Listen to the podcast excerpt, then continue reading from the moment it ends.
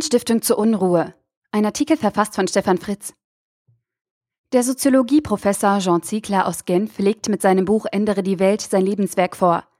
Nachdem er in seinen bisherigen Werken in kritischer Form Stellung bezogen hat zu einzelnen Missständen, baut er in Ändere die Welt systematisch ein Gesamtgebäude des heutigen Zustandes von Politik, Finanzsystem, Macht und Gesellschaft auf.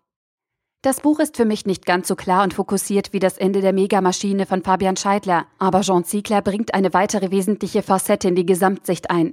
Das Zusammenspiel der technischen und systematischen Mechanismen aus Politik, Finanzsystem und Gesellschaft als Gesamtbild mit den sozialen Mechanismen und Ideologien, die diese Maschine am Laufen halten.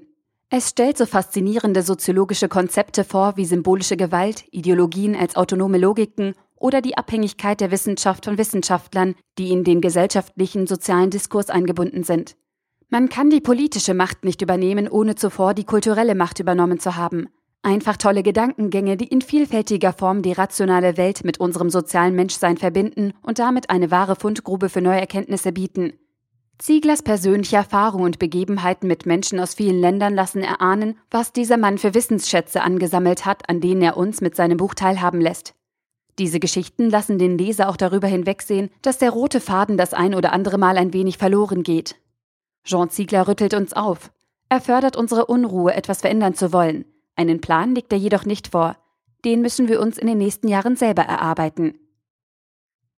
Jean Ziegler, Ändere die Welt. Warum wir die kannibalische Weltordnung stürzen müssen. Erschienen im Bertelsmann Verlag. 288 Seiten für 19,99 Euro oder als Kindle-Ausgabe für 15,99 Euro. Der Artikel wurde gesprochen von Priya, Vorleserin bei Narando.